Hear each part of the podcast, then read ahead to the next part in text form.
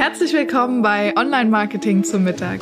Ich bin Maria Aust und tische dir heute wieder in Kürze leckere Online Marketing Impulse für dein Unternehmen auf. Lass dir die Folge schmecken.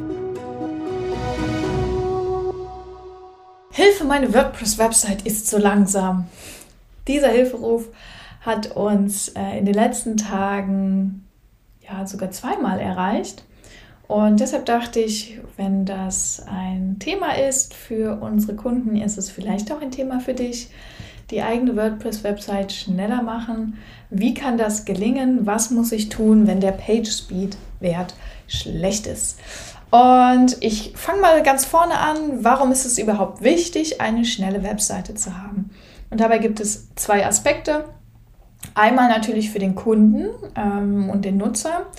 Denn wenn die Webseite sehr langsam ist und gerade mobil langsam lädt ähm, und man das wirklich auch merkt, dann ist ähm, ja, man oft schnell genervt und denkt sich, ah nee, dann gucke ich mir das jetzt doch nicht an. Ähm, und schon ist derjenige weg, hat einen Abbruch und vielleicht ist dadurch Geschäft verloren gegangen. Das wäre natürlich super blöd. Das zweite ist, ähm, Google nutzt das Thema Page Speed, ähm, also Ladezeitengeschwindigkeit, ist einer von vielen Faktoren im SEO. Also je schneller die Seite ist, umso eher hast du auch die Chance, besser gerankt zu werden. Hier ist ganz wichtig, es ist nur ein technischer Faktor von ganz, ganz vielen inhaltlichen und technischen Faktoren. Also Fokus immer erstmal auf den Kunden, dann auf Google.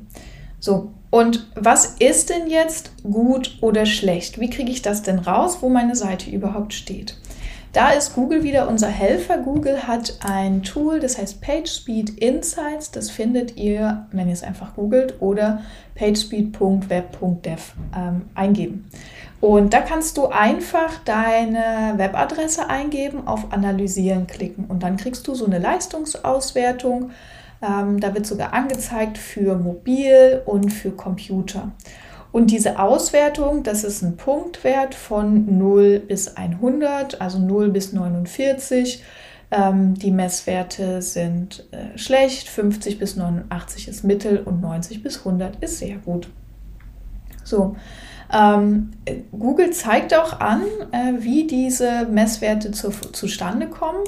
Das kann man sich ganz im Detail äh, anschauen, was das für Messwerte sind. Ähm, das ist ganz spannend. Vielleicht, warte, für mich ist es ganz spannend. Wahrscheinlich ist es für jemanden, der keine Webseiten baut, gar nicht so interessant, denn es wird da ziemlich technisch. Da stehen solche Dinge wie, wie First Contentful Paint, Speed Index, Largest Contentful Paint, Time to Interactive, Total Blocking Time und so weiter und so fort. Ähm, jetzt, wo ich drüber rede, merke ich, ist zu technisch. Was ist wichtig? Es gibt 0 bis 100, 0 bis 49, äh, eher schlecht, 50 bis 89, Mitte 90 bis 100, sehr gut. Ähm, und Google unterteilt das jetzt mittlerweile auch sehr dediziert. Du kannst sehen die Leistung, die Barrierefreiheit, Best Practices und SEO. Also du kriegst ja ganz viele Auswertungen. Aber am Ende willst du ja nur wissen, ist meine Seite schnell genug für meine Nutzer oder nicht. So. Und was da wichtig ist, ist erstmal die Frage, wann ist denn schnell schnell? Ähm, ich glaube, da muss man nämlich auch erstmal drüber nachdenken. Ähm, alles, was sozusagen bis zwei Sekunden ist, würde ich ungefähr sagen, ist eine Zeit, die du als Nutzer überhaupt gar nicht wirklich wahrnimmst. Ja? Ähm, also wenn etwas, du kannst das ja mal an dir ausprobieren, wenn etwas fünf oder sechs Sekunden dauert, also du wirklich zwei, dreimal tief durchatmen musst, bis etwas passiert auf deinem Handy, da bist du schon nervös. Aber ich, viele Dinge kannst du gar nicht, das merkst du gar nicht, ob das jetzt 1,1 Sekunden waren oder ob das jetzt zwei Sekunden waren, ähm, weil der Mensch das nicht so dediziert wahrnehmen kann, wie das die Technik kann. Ähm, das heißt, also ich habe jetzt hier mal meine Seite eingegeben, uns ist das auf 97 auf grün und da steht, steht First Content Full Paint ähm, bei 0,4 Sekunden. Was heißt das? Also der komplette Inhalt der Seite ist für den Nutzer verfügbar 0,4 Sekunden, was sehr schnell ist. Das heißt, das wirst du gar nicht merken, wenn du auf unsere Webseite kommst, ob das jetzt 0,4 Sekunden oder 0,6 und das ist völlig egal. Deshalb ist es auch wichtig, da zu sehen, dass man nicht auf jeden einzelnen Punkt eingehen muss. Mhm. Genau. Ähm, also grüner Bereich super gut, gelber Bereich okay und roter Bereich müssen wir was tun. Und jetzt ist natürlich die Frage, ja, was mache ich denn? Ne? Also jetzt habe ich eine WordPress-Webseite und was mache ich jetzt, wenn meine Seite langsam ist? Äh, du kannst einfach, ähm, wie das unsere Kunden gemacht haben oder die, die Leute, die uns jetzt ähm, als, als Kunden haben, die gesagt haben, Hilfe, ich habe einen schlechten Page-Speed, was soll ich machen? Kannst du einfach deinen Webdesigner anrufen. Oder wenn du deine Seite selbst äh, betreust, und dafür sind wir ja hier, ähm, dann scrollst du einfach beim PageSpeed mal ein Stück runter, denn dort kriegst du Empfehlungen und Diagnosen. Und hier sind oft auch ganz einfache Sachen wie Bilder in richtigen Dimensionen bereitstellen. Ähm, teilweise sind es Hoster-Themen, teilweise Text so. Und äh, weil das jetzt technisch eine sehr, sehr tiefe Sache ist und ich leider es nicht schaffe, dich in zehn Sekunden, äh, zehn Minuten zum Webdesigner auszubilden und all diese Themen zu erklären, würde ich jetzt einfach mal auf die drei bis vier größten Punkte eingehen, wie du relativ schnell deinen PageSpeed erhöhen kannst und was den PageSpeed beeinflusst auf deiner Webseite. So, als erstes ähm, ist, glaube ich, logisch, dass die Menge der ähm, Inhalte deinen PageSpeed enorm beeinflusst. Das heißt, wenn du einen großen Online-Shop hast mit viel Technik, mit sehr viel Plugins, dann ist der naturgemäß langsamer als ein One-Pager, äh, auf dem nur ein bisschen Text und Bild steht, weil einfach nicht so viele Informationen geladen werden müssen auf einer kleinen Seite wie auf einer großen. So. Was auf jeden Fall deine Seite beeinflusst, sind die Plugins. Also wenn du zusätzliche Software auf deiner Webseite eingebunden hast. Auf deiner, ich gehe immer von WordPress aus, weil das ist ähm, eigentlich so das meistverbreitete CMS und da kennen wir uns auch gut aus. Ähm, also wenn du diese Plugins sehr, sehr viele hast, schau mal, gibt es Plugins, die du nicht aktiviert hast, die aber trotzdem dort sind dann müssen die gelöscht werden. Warum? Nicht aktivierte Plugins brauchen trotzdem ähm, Ladezeiten, weil sie trotzdem natürlich vom System einmal abgerufen werden. Dann wird das System zurückmelden, okay, ähm, funktioniert nicht, ist abgeschaltet, alles klar, brauchen wir nicht. So. Ähm, deshalb, ich bin immer ein Freund davon, so wenig Plugins wie möglich und ähm, das Ganze so sauber wie ordentlich und ordentlich zu halten, wie es geht. Der zweite große Punkt sind Bilder. Oft kriegt man zum Beispiel Bilder vom Fotografen und ähm, die sind dann in Bildformaten mehrere Gigabyte groß, weil Fotografen das eben ne, so zur Verfügung stellen. Ähm, das ist aber für die Webseite überhaupt gar nicht gut. Äh, denn je größer die Bilder sind, kannst du dir vorstellen, umso größer ist auch wiederum die Ladezeit. Deshalb versuch, wenn du Bilder hochlädst, immer darauf zu achten, dass es nur wenige Kilobyte klein ist.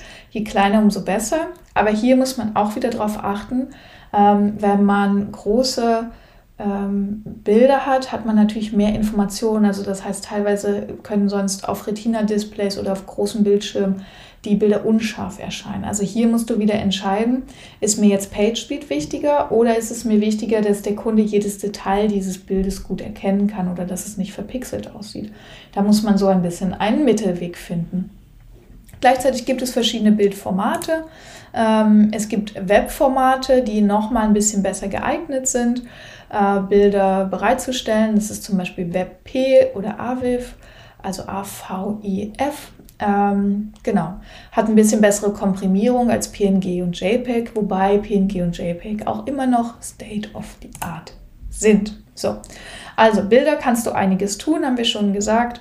Plugins kannst du einiges tun, das ist auch ein wichtiger Punkt. Der dritte Punkt ist, du kannst ganz grundsätzlich deine technische Seite der Webseite optimieren und zwar ja, lustigerweise wieder mit einem Plugin. Ähm, und zwar gibt es solche PageSpeed oder ja, Optimizer-Plugins, die optimieren, wie der Code aufgebaut ist, zum Beispiel JavaScript oder CSS. Und du kannst dir so eins einfach runterladen. Es gibt ganz verschiedene. Ähm, ich empfehle immer sowas wie WP Optimizer. Äh, damit haben wir sehr gute Erfahrungen gemacht.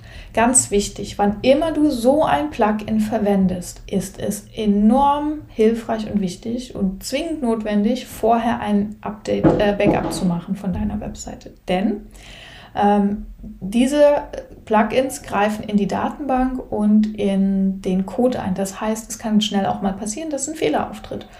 Äh, deshalb immer vorher ein Backup machen und auch wissen, wie du das Backup hinterher wieder einspielst, wenn du es brauchen solltest.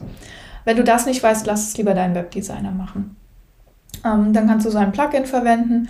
Dort kannst du Komprimierungen machen. Du kannst einen sogenannten Cache vorladen. Cache bedeutet, wenn jemand deine Webseite besucht, wird sie einmal geladen.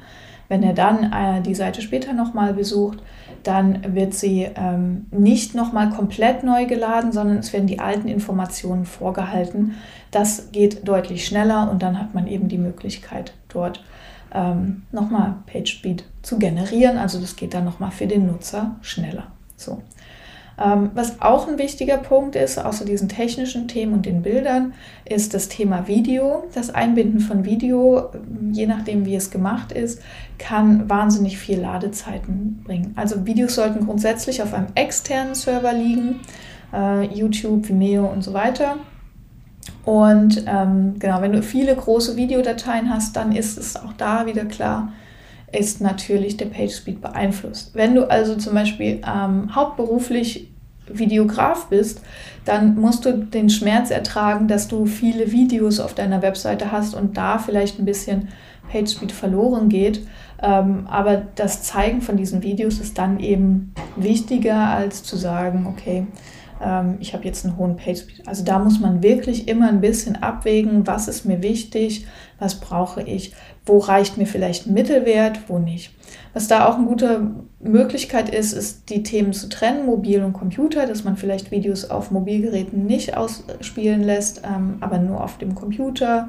Je nachdem, was du für ein Geschäftsmodell hast, wann und wo deine Kunden deine Informationen aufrufen, ähm, hast du da wirklich die Möglichkeit, noch einiges an PageSpeed zu managen. Du kannst es immer relativ easy auf dem äh, kostenfreien PageSpeed Insights ähm, von Google testen und kannst dich da einfach mal rantesten. Ich bin gespannt, wie deine Erfahrungen zum Thema PageSpeed sind, was du für Ladezeiten so hast.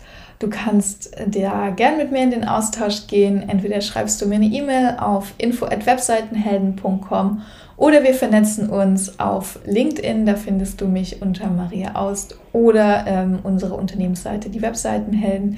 Ich bin gespannt, was du sagst zum Thema Ladezeiten. Beschäftigt dich das? Hast du überhaupt schon mal davon gehört? Ähm, und ja, wie sind da deine Erfahrungen zum Optimieren der Ladezeiten? Ich bin gespannt von dir zu hören und verbleibe bis dahin. Lass es dir schmecken, deine Maria.